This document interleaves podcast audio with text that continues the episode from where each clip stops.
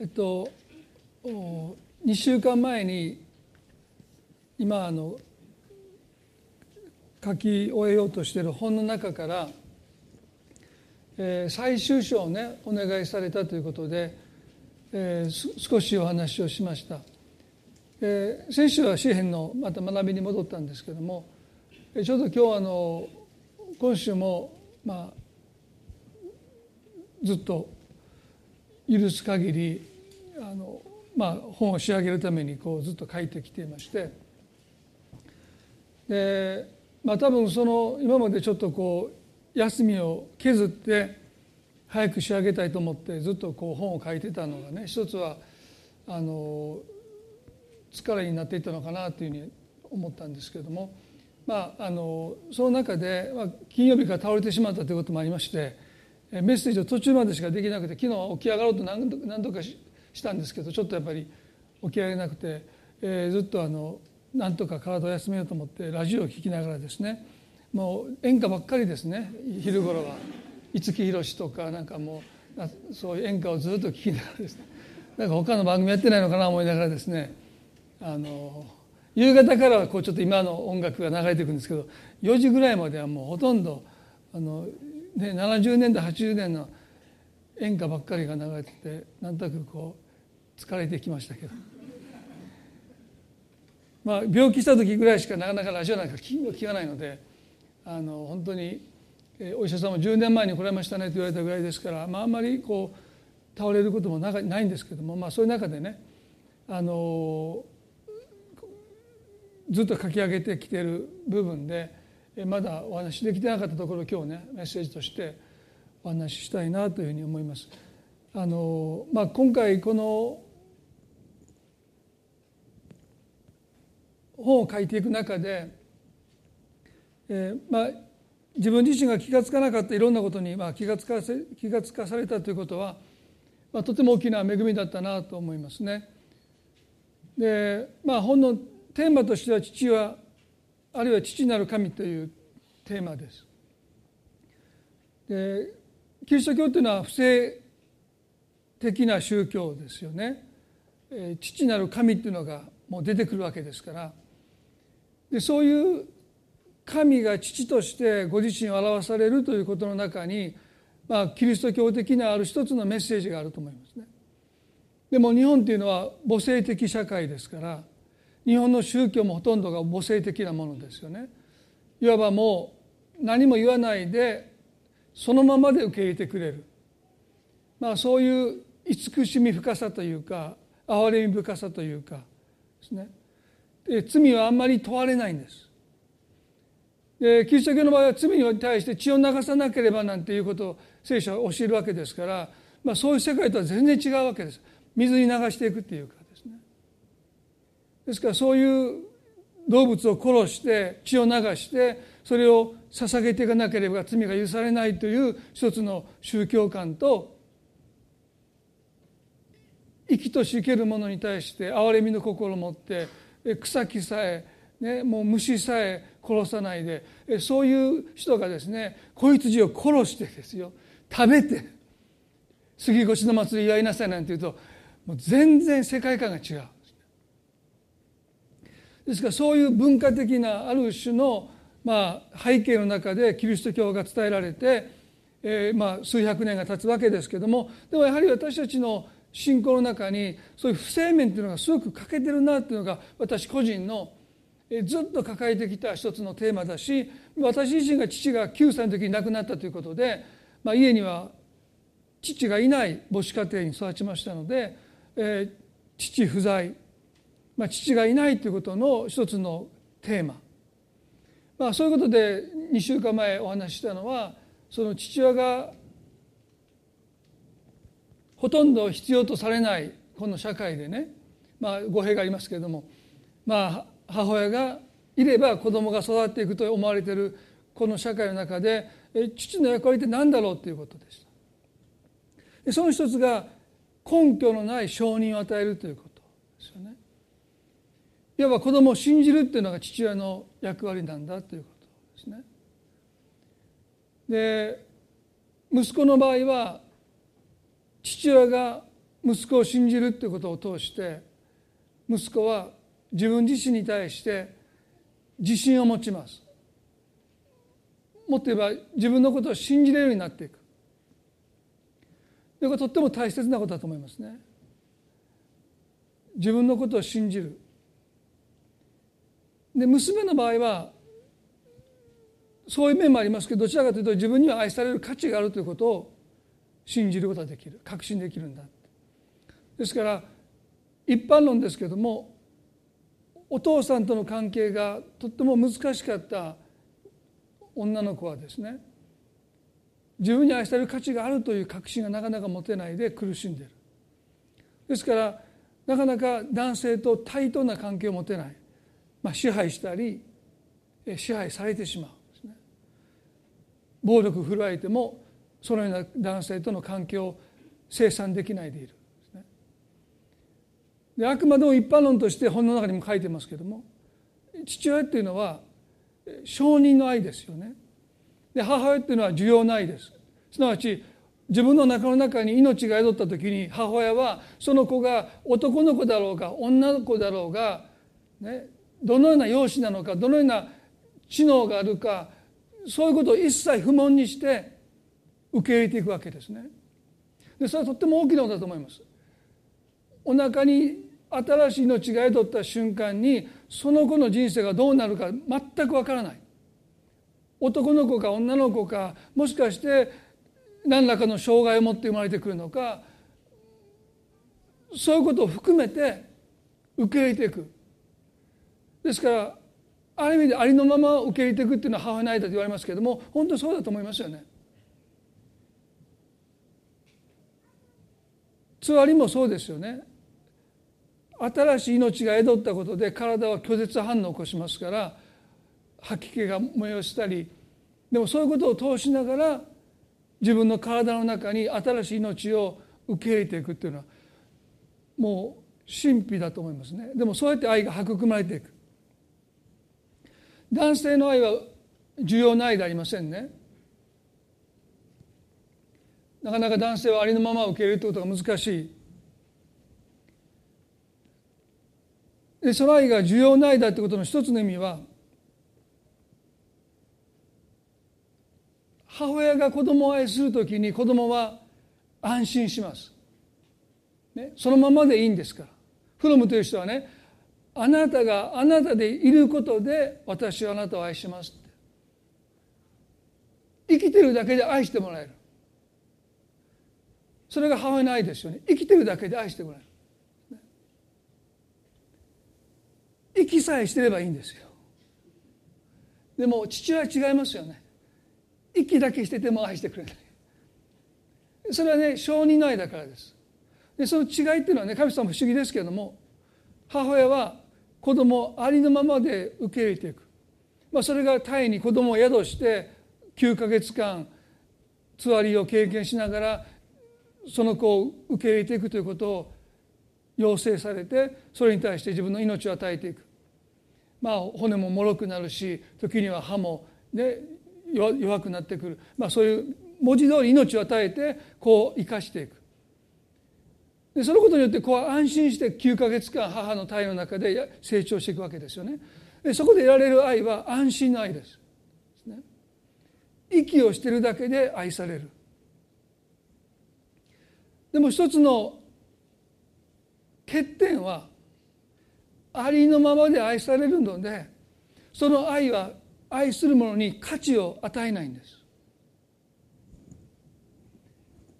預言者イザヤは私は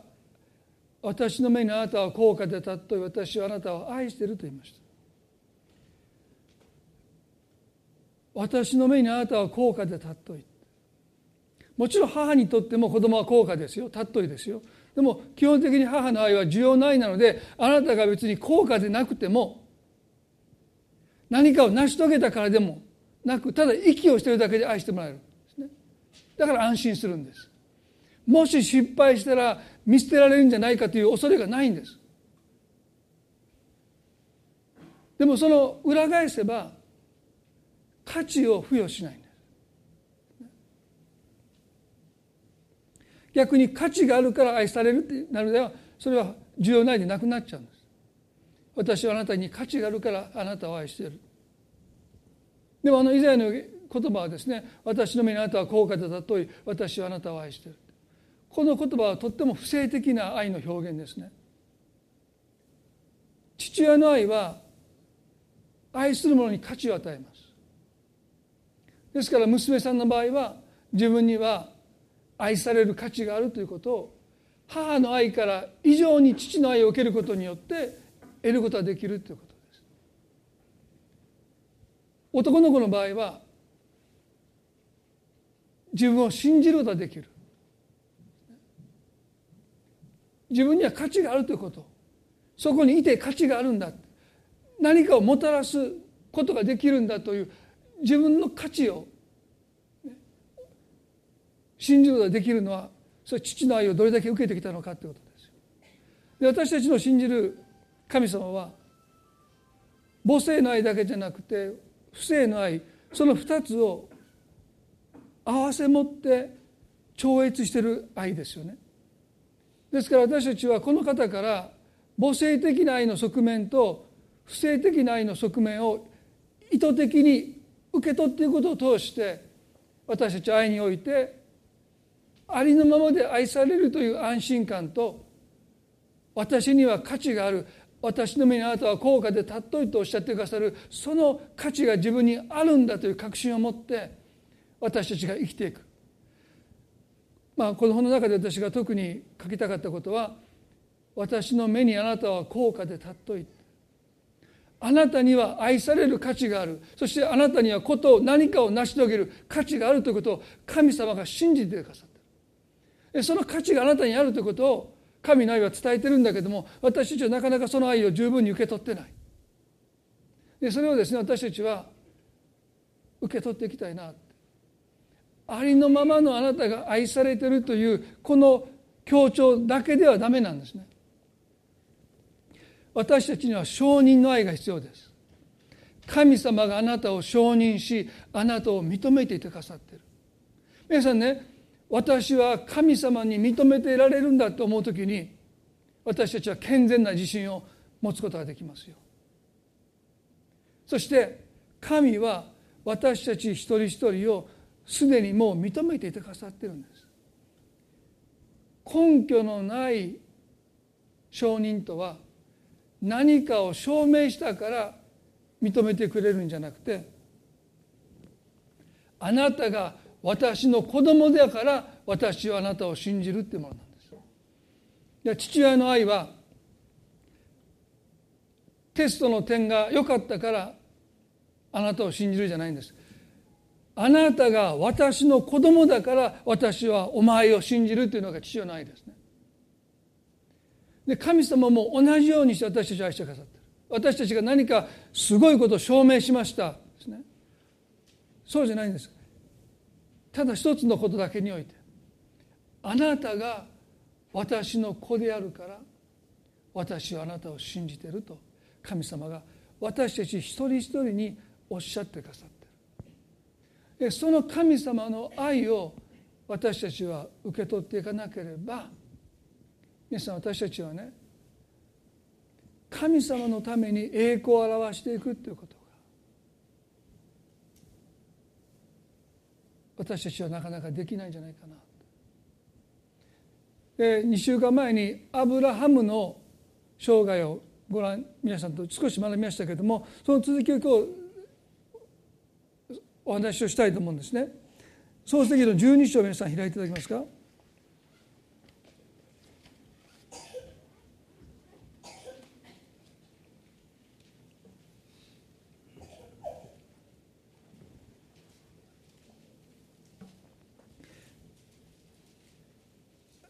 神様が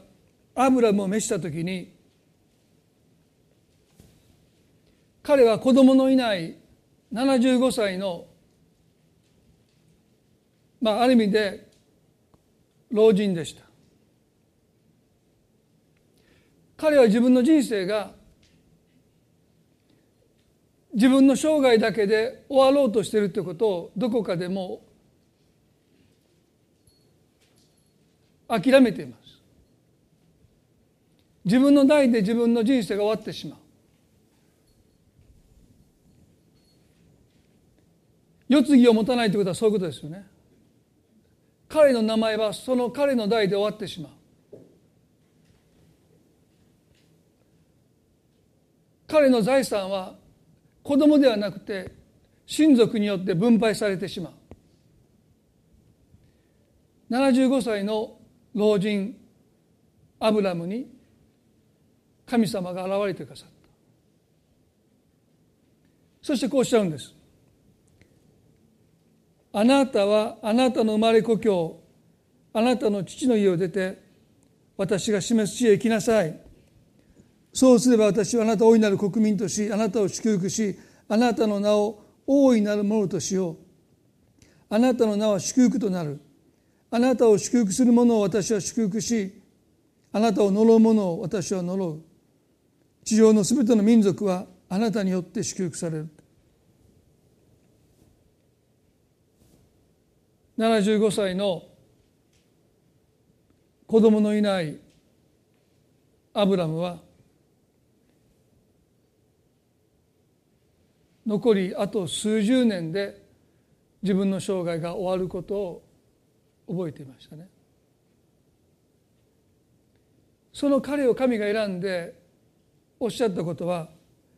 地上のすべての民族はあなたによって祝福されるあなたによって。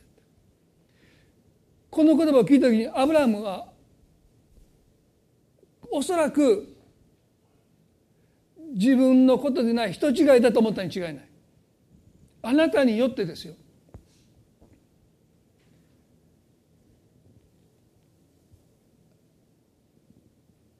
あなたによって地上のすべての民族は祝福される。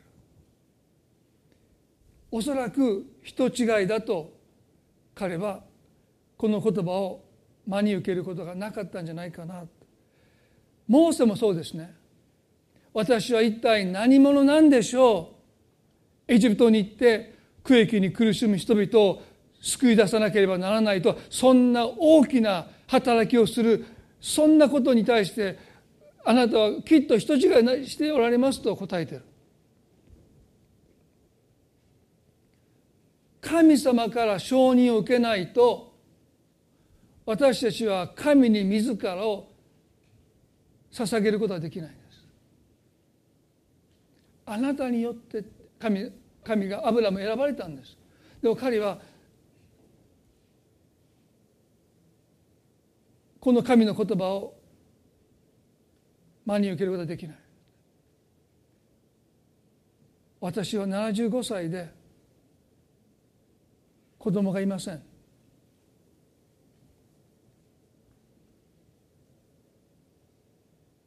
そんな私を通してどうして地上のすべての民族が祝福を受けるとあなたはおっしゃるんですかきっとあなたは人違いをしておられるんだ皆さん神様の召しはこのような自信のなさによって却下されていくんですね。神様人違いしてるんだ。もし今日神様が同じことを皆さん一人一人に語られたら皆さんどうでしょうか。あなたによってって言われた。多分皆さんはね横を見渡して私以外の人に神様がおっしゃってるんだろうと思うんじゃないかな。あなたによって。はい。分かりましたって。なかなか手を挙げれないです。まあ私言いましたね。母子家庭で育った中で。母がいてくれた方がよかったなと思えた瞬間はですね父子家庭に行った時の話をしましたね。なんとなく家が下宿のような感じで。でもその後父がいなかったことで私の中に欠けていたものは自信ですよね。ですからあることに対して自分を推薦できない。よりによって私には私は無理だ他の人を使わせてくださいとモーセは何度も何度も言うんだけどあの箇所私は読んでて本当に自分と重なってしまう。モーセの人生にも父親の姿がどこにも見当たらないですね。彼は他の人を使わせてくださいでもイザヤは何て言いましたか？私はここにおります。私を使わせてくださいと彼は言うんです。なんと違いでしょう？モーセは他の人をどうか使わせてくださいイザヤは私はここにおります。私を使わせてくださいこういうことが神に言えるってことがおそらく父からの承認を受けてきた人たちの一つの大きな祝福なんだろうと思います。私にはそれがなかったんです。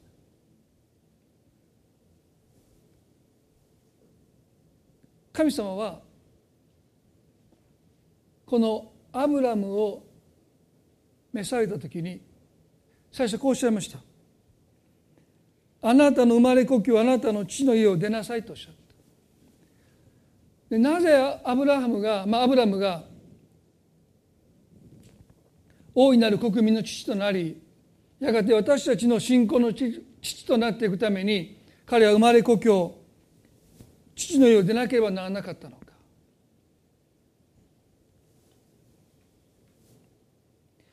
一つは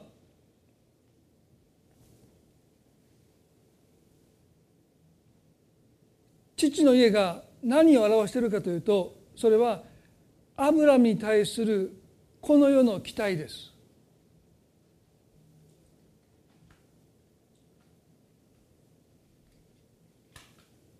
私たちが神に従うときに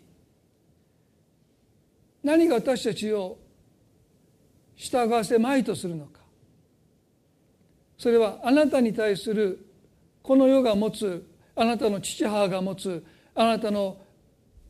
親族でしょうか友人でしょうか。あなたの知る人があなたに対して抱いている一つの期待です。あなたにはこうあってほしい。あなたにはこんなふうな人生を生きてほしい。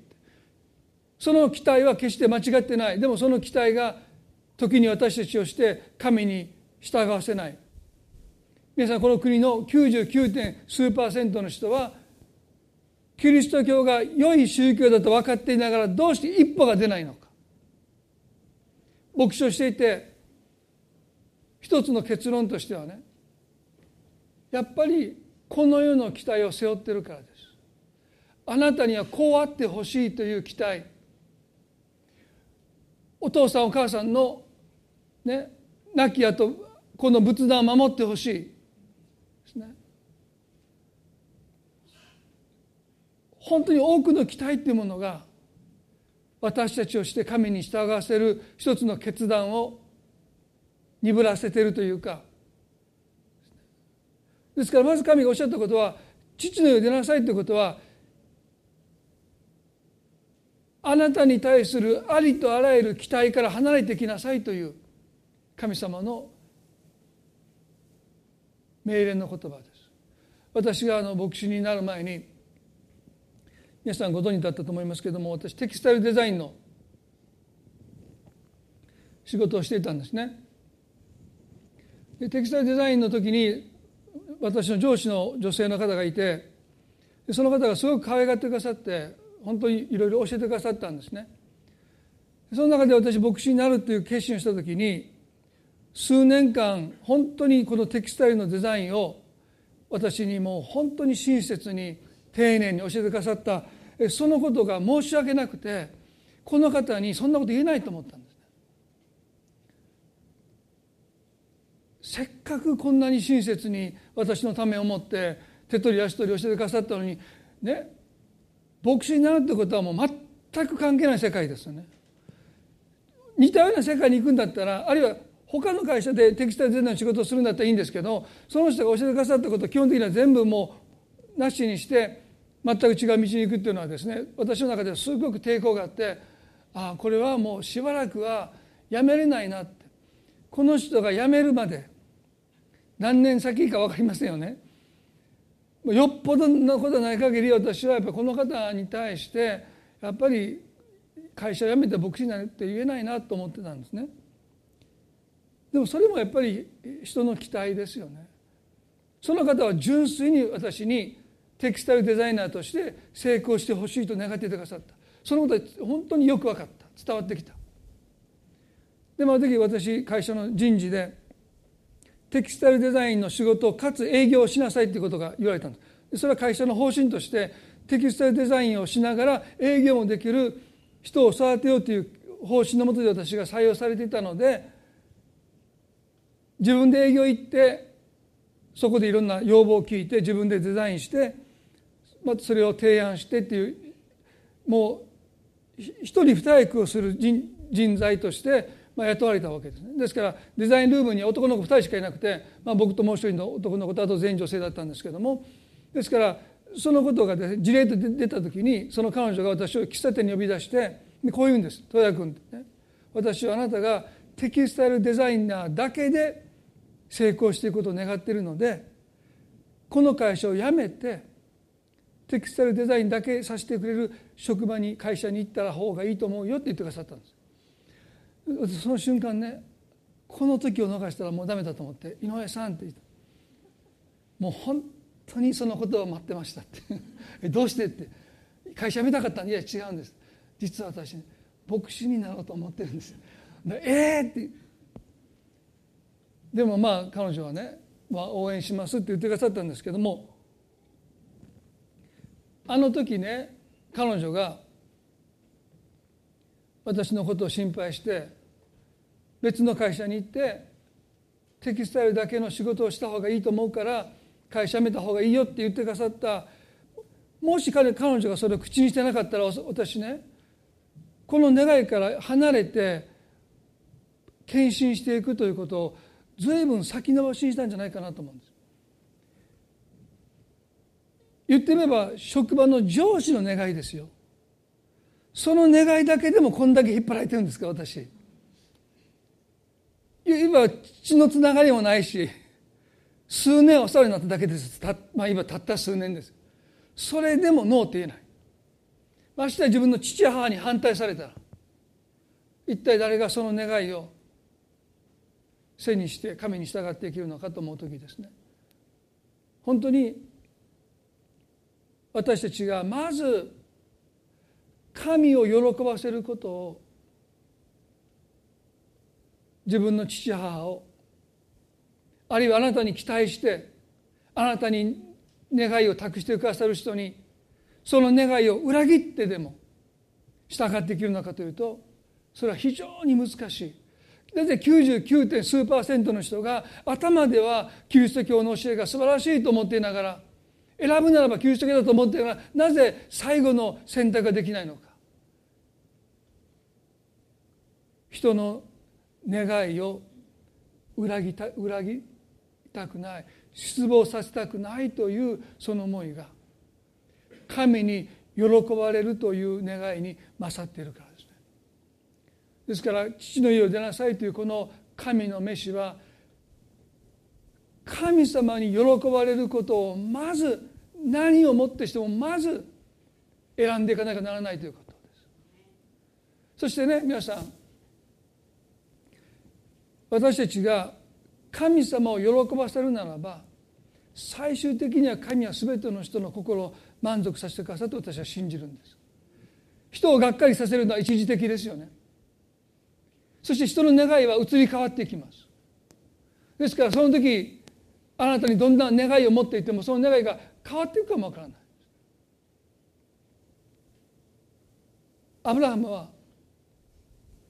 父の家を出る決断をします。それは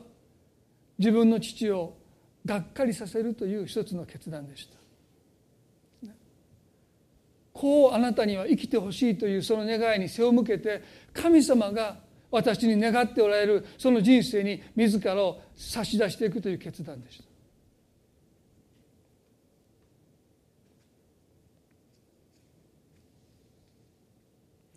皆さんイエス様がマタイの10章の中で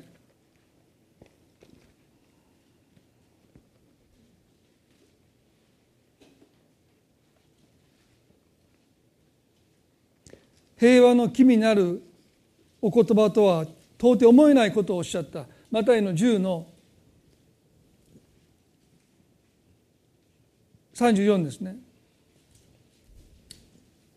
私が来たのは地に平和をもたらすためだと思ってはなりません。私は平和をもたらすために来たのではなく剣をもたらすために来たのです。なぜなら私は人をその父に娘をその母に嫁をその姑に逆らわせるために来たからです。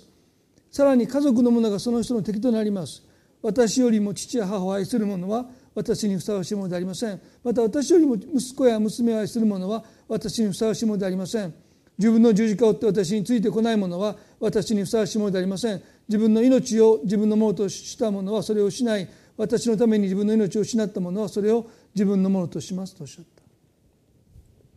イエスの方でね私は平和をもたらすためにではなく剣をもたらすために来たとおっしゃった。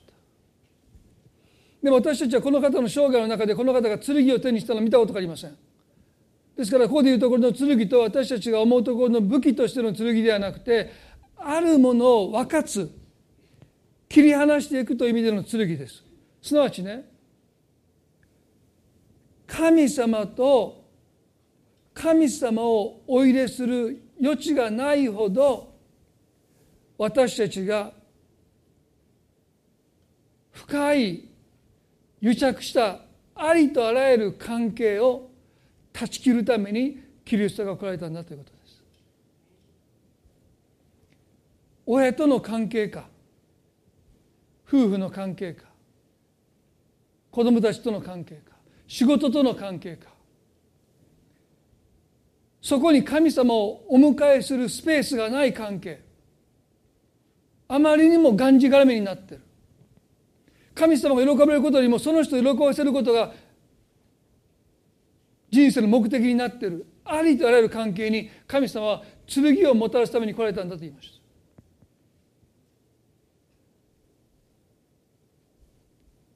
皆さん私たちにも神はこの剣をもたらしてもう一度関係を一旦切り離すということをなさいます。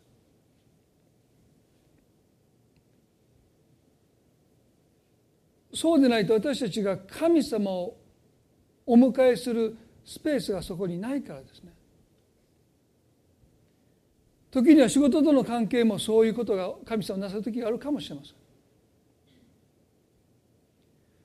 何があなたの心を支配するのか。誰に喜ばれることをあなたは求めているのか。神に喜ばれることを私たちがないがしろにしていくならば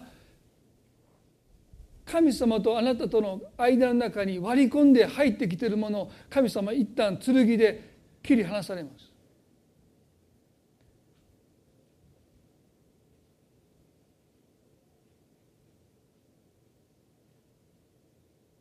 父の家を出なさいというのはそういう神様のお言葉なんですね。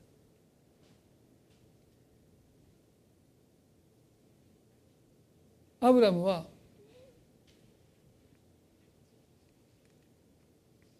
神を喜ばせるために人を失望させることを良しとしました。でこれが私たちの一つの決断においてとっても重要ですね。神様を喜ばせるために人を失望させることを良しとしないといけない。でもね私たちにはやっぱり人からよく思われたいという気持ちがとっっても強くあります。もう脅迫観念のようにですね。人によく思われたい。人をがっかりさせたくない。その思いがあまりにも強くなりすぎて神様を喜ばせることがいつも後回しになっていくならばそこに神様は剣をもたらしたいと願われている。どうぞ神様が私たち一人一人の心を探ってくださっていかに私たちが人に喜ばれたい人をがっかりさせたくないという気持ちが私たちの人生を私たちの日々の行いを支配しているのか。神様は私たちを支配しませんよね。私たちの方から神様を喜ばせることを選ばないとアブラムだって無理やり父の家から連れ出されたわけじゃなくて神様彼を父のを出て私が示す地に行きなさいとおっしゃった。行くか行かないかアブラハム次第ですから。でも人をがっかりさせたくないというこの思いは私たちを支配しますよね。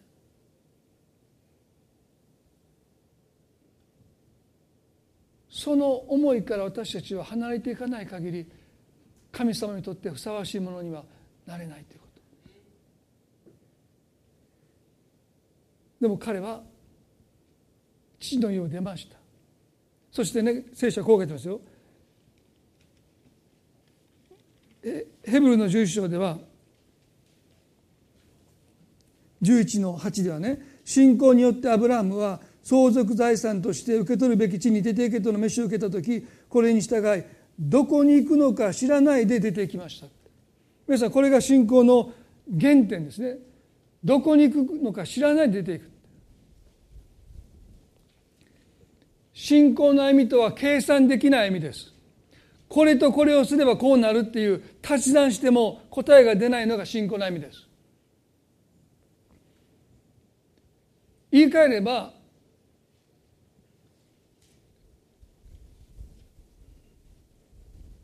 計算できない歩みということはありえないところで逆転勝利があるということも信仰の歩みですね。このままいくともうダメだと思うのにその通りにならないっていうのが信仰の歩みです。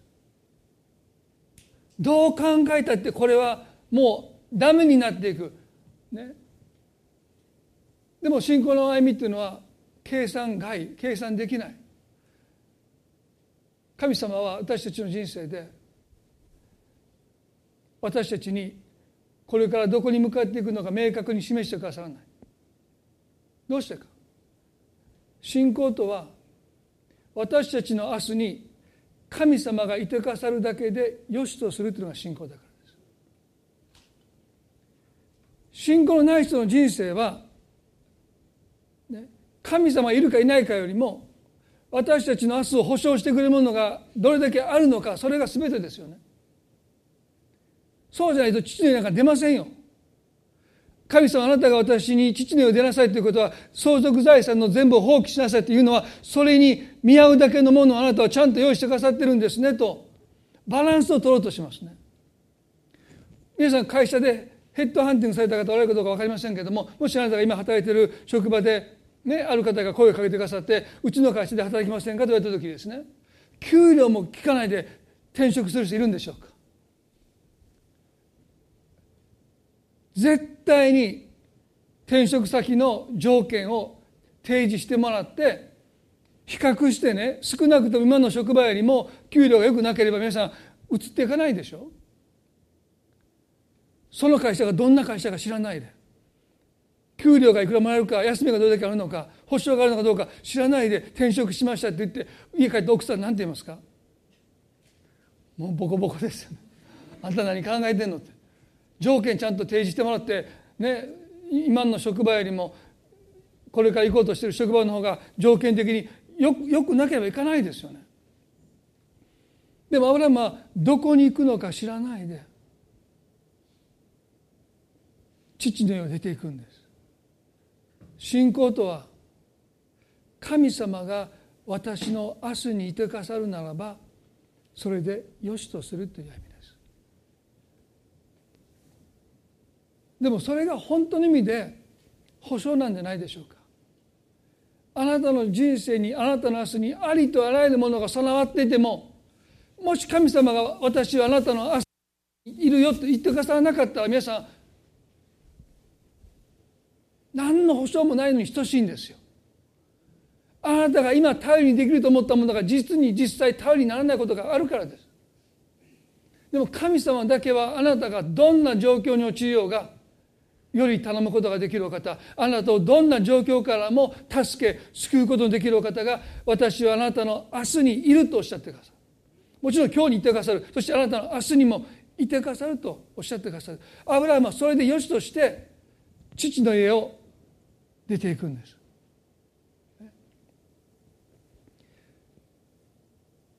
ですからクリスチャンの信仰の歩みは基本的にはどこに行くのかこれをしたからどうなるんだという計算できない。信仰宗教の教えは全部計算できる。あなたがこれとこれとこれとしたら祝福されますよって。ああそうか。そしたらあといくら献金すればあといくら良い行いを積めば私たちの神様の導きは計算できない。です最終的にアブラハムは約束の地にたどり着きます。大いなる国民の地となってきました。でもそのプロセスはその過程はどこに行くかわからないでただただ神を見上げて神だけを頼みとして歩んでいく歩みだったということ。これがアブラハムに課せられた一つの試練でした。神様だけを頼みとしていく。そして最後にねもう一つ彼の人生の人生における試練は漱石の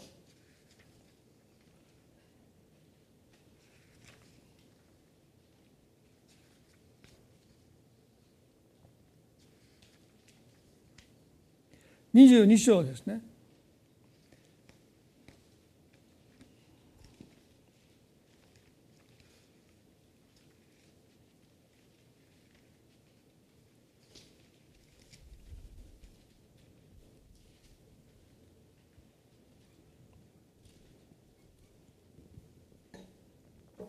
こう書いてます。これらの出来事の後、神はアブラハムに、アブラハムを試練に合わせられた。神は彼にアブラハムよと呼びかけられると彼ははいここにおりますと答えた。神はおせられてあなたの子あなたの愛している一人子イサクを連れて森屋の地に行きなさい。そして私があなたに示す一つの山の上で全焼の生贄としてイサクを私に捧げなさいとおっしゃった。神様がアブラハムに与えた試練のもう一つはですねあなたの子あなたの愛している一人ご遺作を捧げなさいという正気の沙汰とは思えないような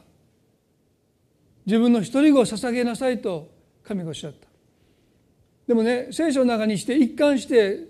語られるメッセージは人を生贄として捧げてはならないっていうのが旧約の一貫して人を殺してはならないっていうのが一貫する聖書の教えですね。神ご自身がご自身の戒めを破棄されるかのようにおっしゃった。あなたの一人ご自作を捧げなさいとおっしゃった。聖書は人を殺してはならないと書いているのに神は人を殺せとおっしゃっているように思える箇所ですね。でも聖書はこのことを試練だと書いてます。で試練の目的は何かというと私たちの信仰の殻を破るっていうのが試練の目的です。私たちがイエス様を救い主と信じる時に私たちはある意味でイエス・キリストを救い主と信じる信仰をいただきます。でもねそれで終わりじゃないですね。信仰は殻を破っていかなければならないんです。ですから試練に遭う度ごとに私たちの信仰が破られていく。殻を破っていく神様ここまでは信じてたけどこっから先は無理と思ってたそれが試練を通して破られてまだもっと深く神様を私たちが信じるようになっていくのが試練の目的です。で経験したことがない時にね心の中で私は神様を信じて、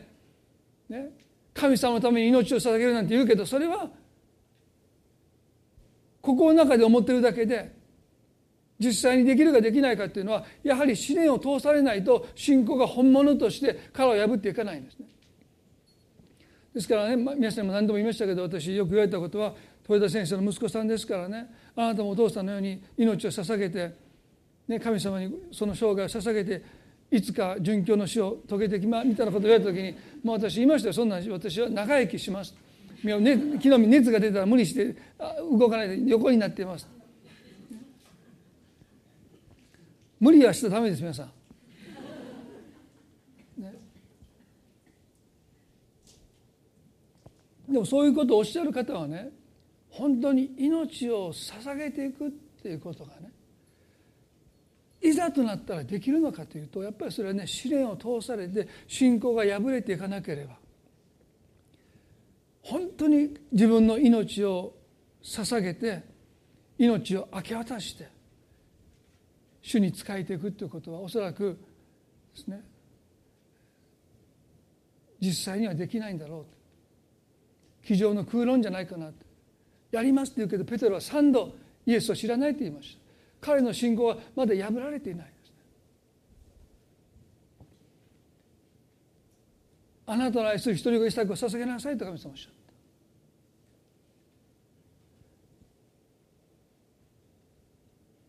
なぜ神がこんなことをおっしゃったのか。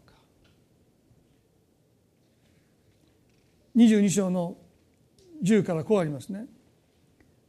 アブラハムは手を伸ばし肩を取って自分の子をほふろうとした。その時主の使いが天から彼を呼びアブラハムアブラムと仰せられた。彼は答えた。はいここにおります。見つかいは仰せられた。あなたの手をその子に下してはならない。その子に何もしてはならない。今私はあなたが神を恐れることがよく分かった。あなたは自分の子自分の一人子さえ惜しまないで私に捧げた。ここで鍵の言葉はね惜しまないでという言葉。自分の一人子さえ惜しまないでって書いてます。皆さん自分の一人子を惜しみますよね。彼しかいないんですかアブラハムには。でも神は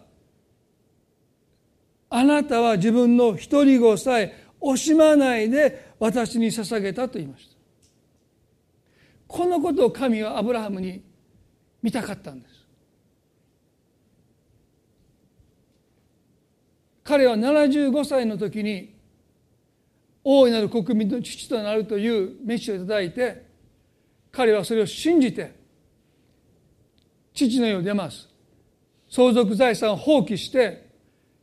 神様だけを頼みとしてどこに行くのか知らないで神に従ってきます。そしてカナンの地について彼はその待望の男の子を待っているんですけども一向に妻は子を宿さないわけでしょ。そしてなんと24年の歳月が経ってもアブラハムが99妻のサラが89になってもまだ子供が生まれなかった。だからもう彼らはね諦めたんです。神様が現れてくださっても100の私にそして90の妻に子供が生まれようかと言って神様が来年の今頃とおっしゃったのに真剣に神様と約束について語り合おうとしませんでした。でも神の約束は100歳のアブラハムと90歳のサラの身に成就しますね。待望の遺作を彼らはその腕に抱きます。一人子です。二人目いないんです。神様が約束したのは一人一人子ですよね。彼だけです。彼が全てです。この子が死んだらもう二人目生まれてこないんです。アブラハムは一人子イサクを手に抱いた時にイサクの父となった時に彼はそれで満足してしまいました。神様本当に感謝します。75歳であなたのその飯に従って波乱を出てカナンの地にやってきた。25年間待ちくたびましたけどもあなたは約束通りこの子を私に授けてくださった。神様本当にありがとうございます。感謝しても感謝し尽くせない。アブラハムはイサクの父になったことで満足してしまった。だから神はあなたの愛している一人子イサクを捧げなさいとおっしゃった。何のために？もう一度イサクを大いなる国民の父となっていく世継ぎとして約束の子としてあなただけのものじゃなくて全ての人の祝福のもといとなる子としてあなたがその遺作を受け取るためにあなたは一度その子を私に捧げ尽くさなければならない。そしてアブラハムがその子に手を下そうとした時に神はおっしゃいましたね。あなたは自分の独り子さえ惜しまないで私に捧げた。父は自分の独り子を惜しみます。私のものとして独占しようとします。でもあなたはそうしなかった。これが彼が大いなる国民の父になっていく絶対条件でした。惜しまなかったあなたのものです。アブラハムのものです。で正真正銘イサクはアブラハムのものです。でも彼は神のものとしてこのイサクを神のご計画のために神にもう一度お返しできました。皆さんキリスト教が不正的な宗教であるということの一つの特徴は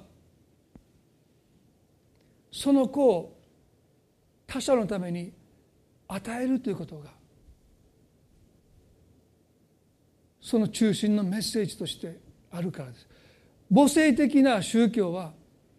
その独り子のために母は惜しみなく自分を与えます。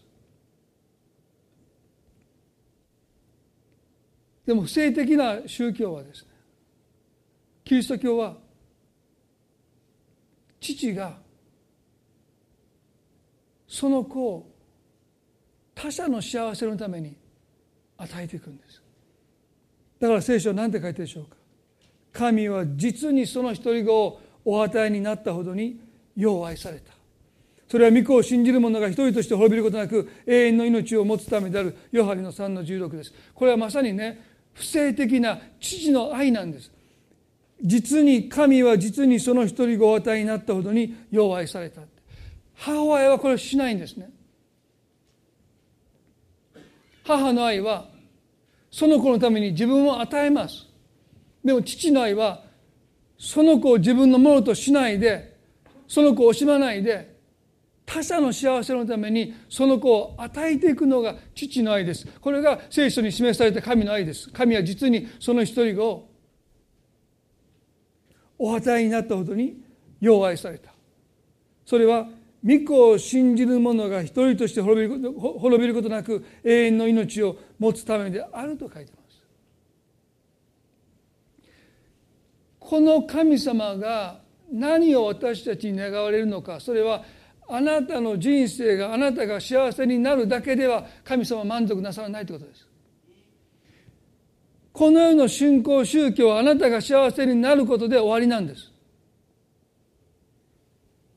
でも私たちの神様はあなたを幸せにしたいと願っておられるけどもその願いはただあなたが幸せになるだけじゃなくてあなたを通してアブラムに言いました。あなたによって全ての民族は祝福される。でも彼はねイサクを得た時にもう自己満足した。これでもう十分ですと思っちゃった。神様ありがとう。イサクの父になれたことで私はこの生涯何の悔いのもなく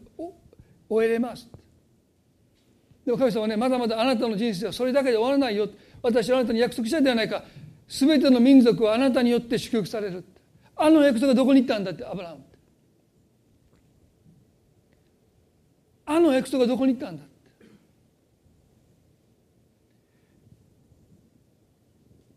クリスチャンにとってあなたが幸せになることが目的になると神の計画はないがしろにされます。神様は同じ言葉を私たち一人一人にも語っておられます。全ての民族はあなたによって祝福される。あなたが今生かされているあなたが救われて生かされている目的はあなたが幸せになることも含まれます。でもそれだけじゃない。あなたによってという。あなたが祝福のもとになっていく。あなたを通して多くの人が祝福されていくことが神様の心ですね。でも私たちはすぐに自分が幸せになるともう満足してしまうんです。アブラムだって満足しました。もう十分です。神様ありがとうって。これ以上何も望みませんって。これで十分ですって。皆さん神様の心をぜひ知っていただきたい。神はあなたを用いたい。あなたを通して祝福したい。すなわちあなたの人生のありとあらゆる経験が神の祝福に変えられていくということですよ。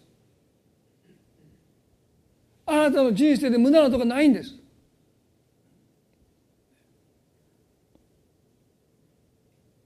食べ物で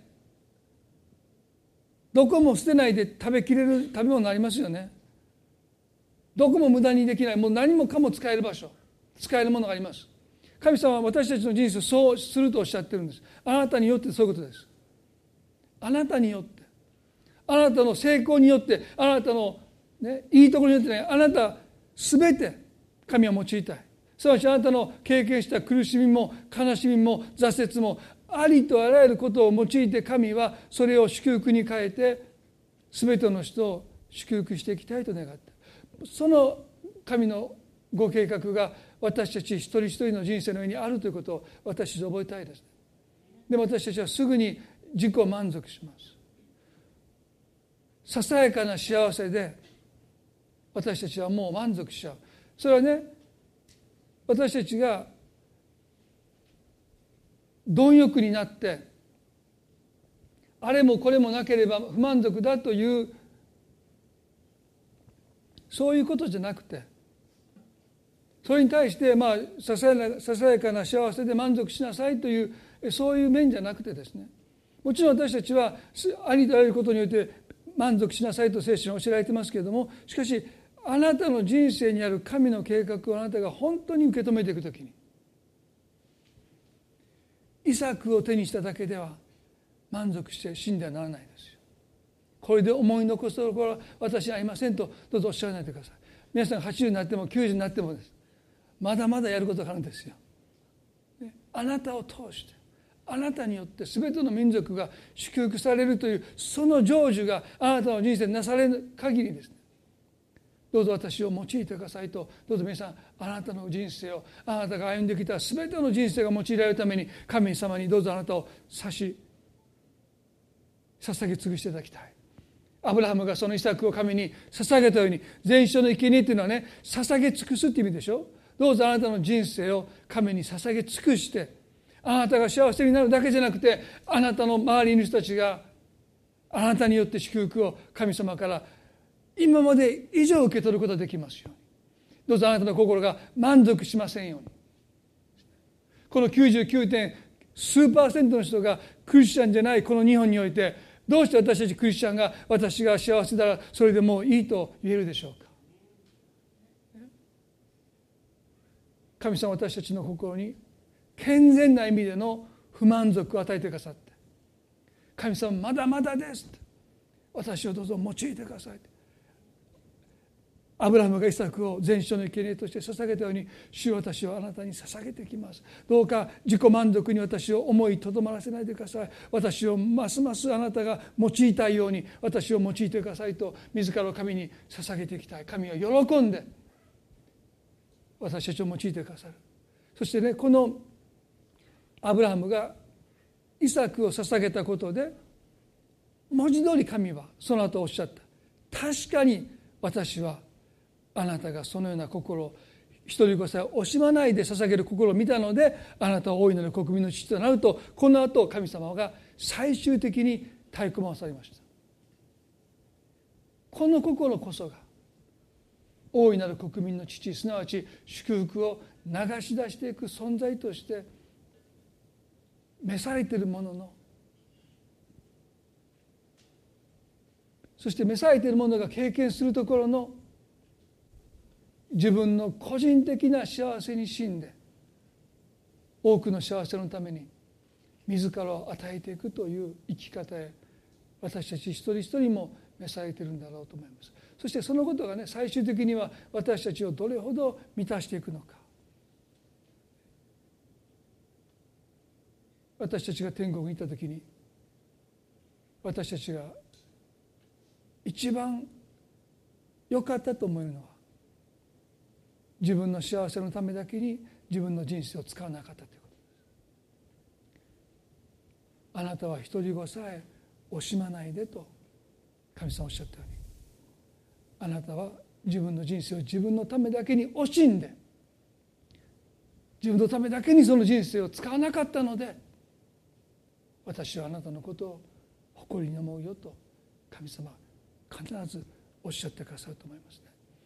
どうぞ皆さん皆さんの人生を自分の幸せのためだけに惜しんでどうぞ自分のものとして握りしめないでください。主をどうぞ私の人生を用いてくださいと全焼の生贄として捧げていてくださることを心から願いたいと思いますね。一言お祈りします。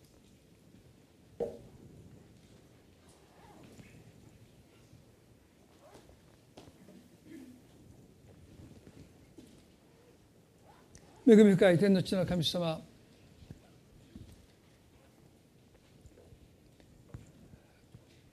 信仰の父アブラハムに神は二つの試練を与えました。一つは父の家を出るということ。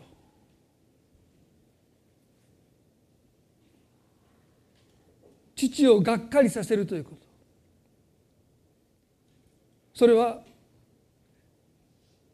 神様を喜ばせるために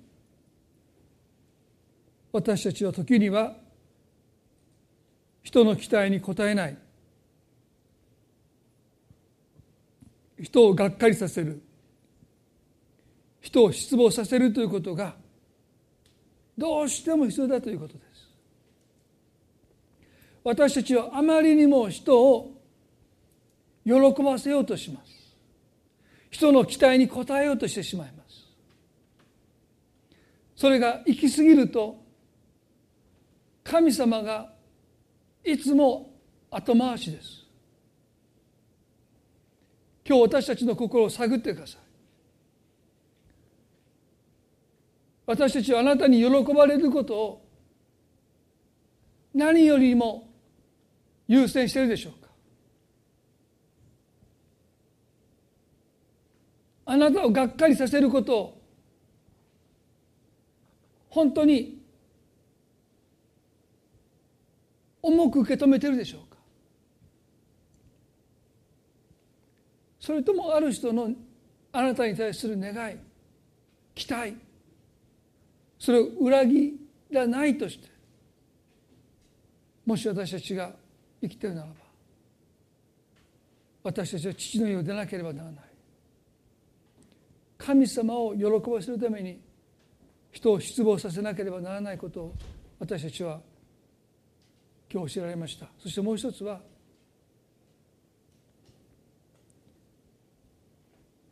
あなたはあなたの一人子イサクを愛している。私たちは自分の幸せで満足してしまいます。でも私たちにはもっと大きな飯があります。あなたはあなたのものであってあなたのものでありません。あなたはあなたのものであると同時に神のものでもあって神のご計画のためにあなたは召されているということ。それは神は実にその一人ご与えになったほどによう愛された。ここに神の愛の本質があります。なぜ神は一人子を惜しまないで与えるほどによう愛してくださったのか。これは母性では説明のつかない愛です。あなたが幸せになることを母は願ってる。それは母の愛が受け入れる愛だから。あなたのために母は自らを与えてきました。その愛は不可欠な愛です。もし小さな子供が生まれた時から母の愛を受けていないならば時には亡くなってしまうということも報告されている。ただおむつを替えてもらってお乳を定期的に飲ましてもらうだけでは子供は生きていけない。その愛に包まれていかなければ生きていけない存在であります。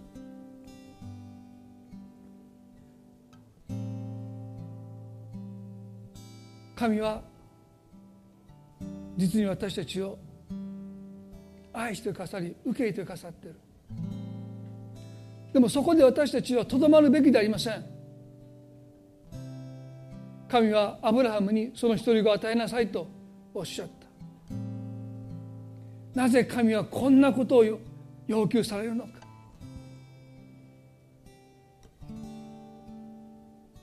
それは父の愛はその子をこの社会の祝福のために差し出していくものだから。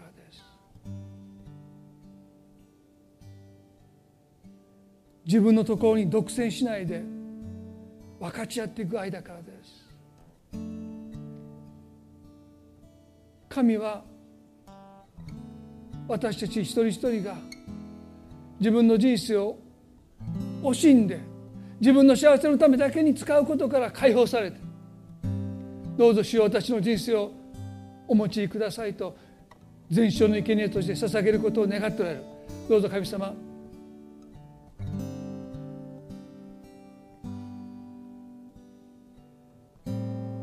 あなたが私たちを選び私たちを召してくださっているその召しに私たちが応答できますように。私たちの幸せだけでそこにとどまることがないように。あなたの祝福をいただいてない。人々のためにどうか私の人生を用いてくださいと。もう一度一人一人があなたにその人生を捧げることができますように。そしてアブラハムはイサクを取り返しました。自分の命を自分のものとしたものはそれを失い私のために自分の命を失ったものはそれを自分のものとしますとおっしゃった。本当の意味で私たちが私たちになっていくためには一度神様に私たちの人生を捧げ尽くさなければなりません。でもそれを通して私たちは私たちの生かされている目的をこの生涯の中で全うできます。天国に行って一番がっかりするのは私たちが自分の人生を自分の幸せのためだけに惜しんだことです。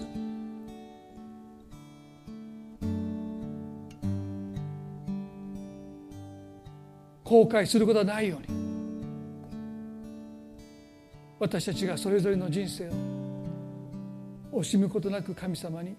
捧げ尽くすことができますように助けてください。どうぞ主が一人一人に今日語っていてくださることを感謝いたします。どうぞこの一週間の身の中においても神様が多くの気づきを与えてくださって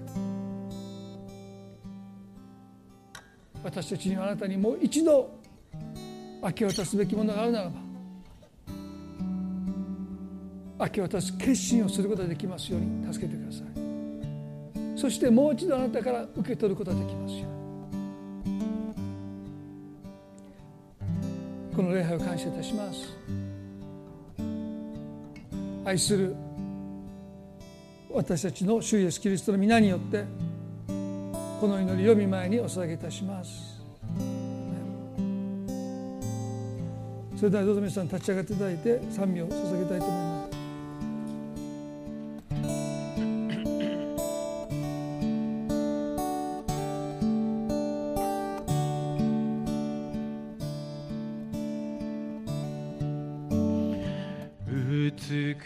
しい素晴らしい主その御手で我がすべて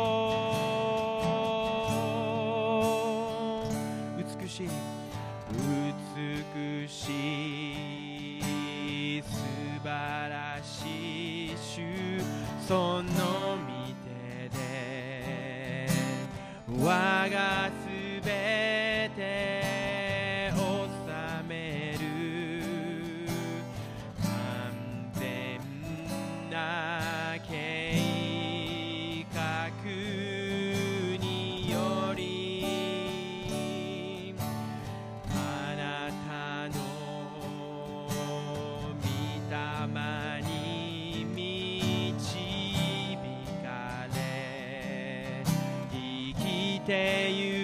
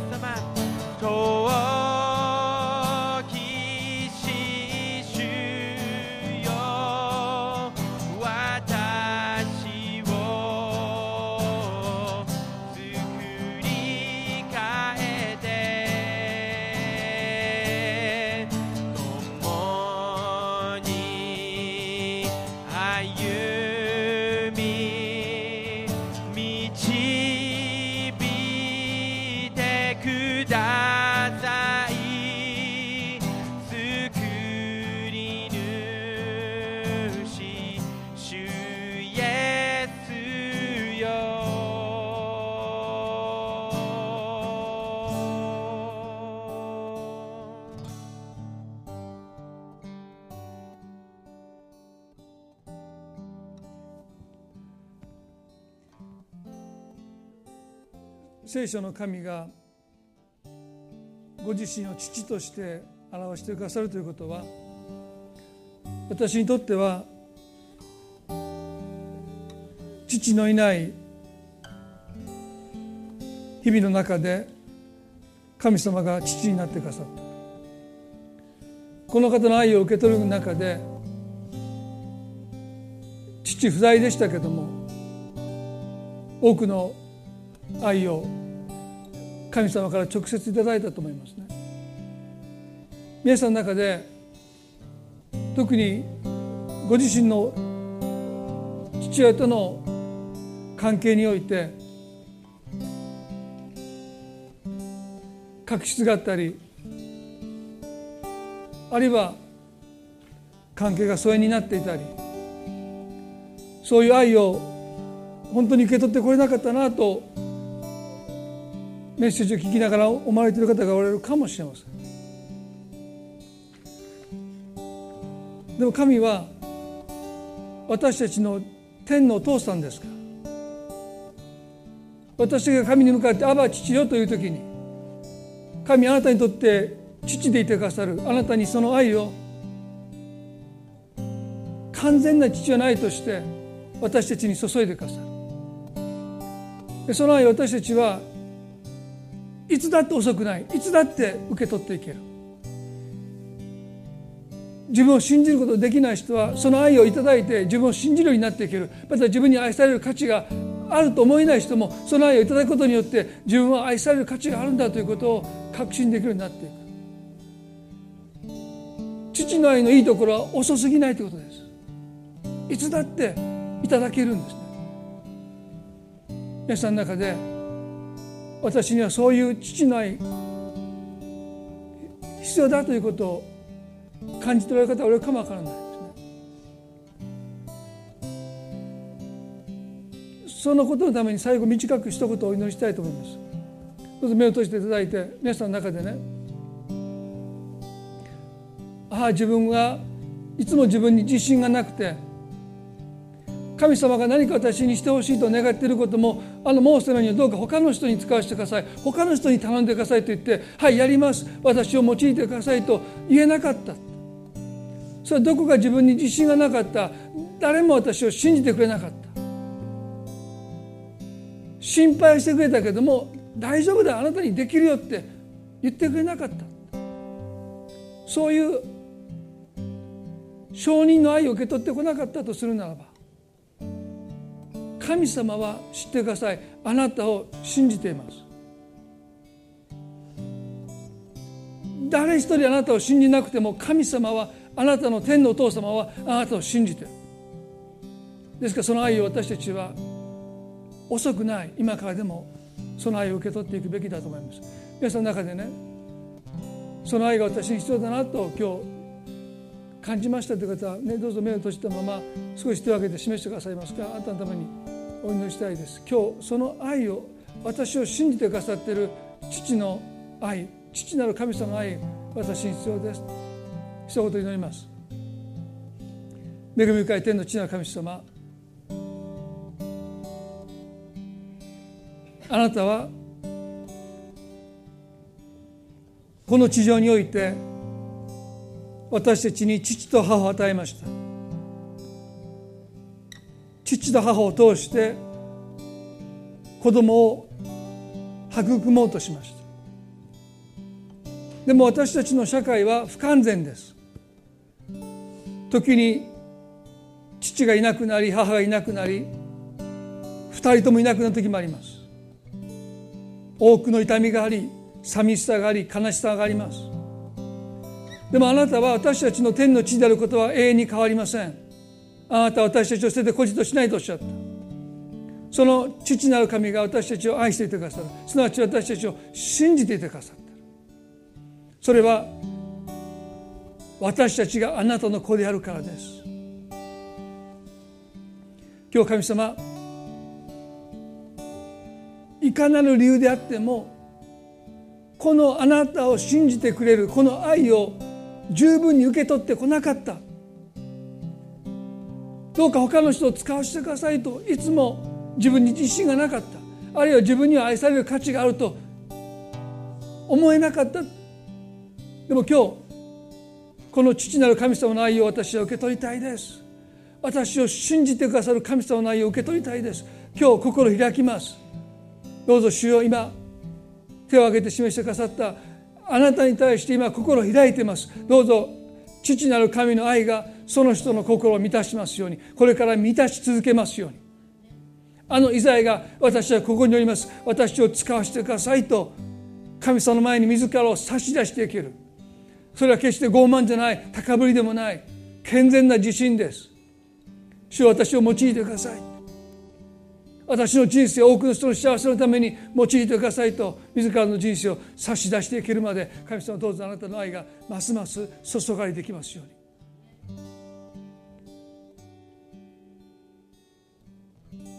あなたは喜んでその愛を私たちの心に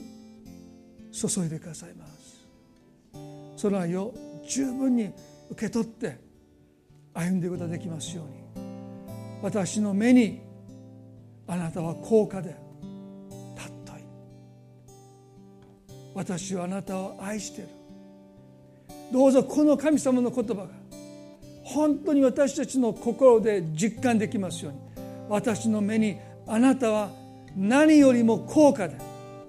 尊い。私はあなたを愛している。あなたの愛だけがそうさせます。この世のどんな偉業も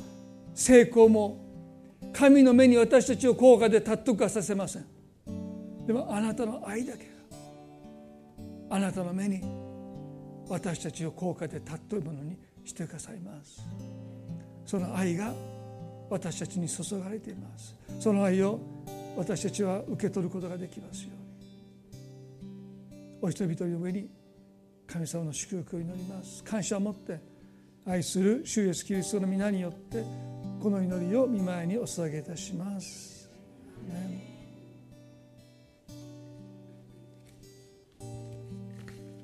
それでは今朝の礼拝これで終わりたいと思います。互いに挨拶を持ってやっていきましょう。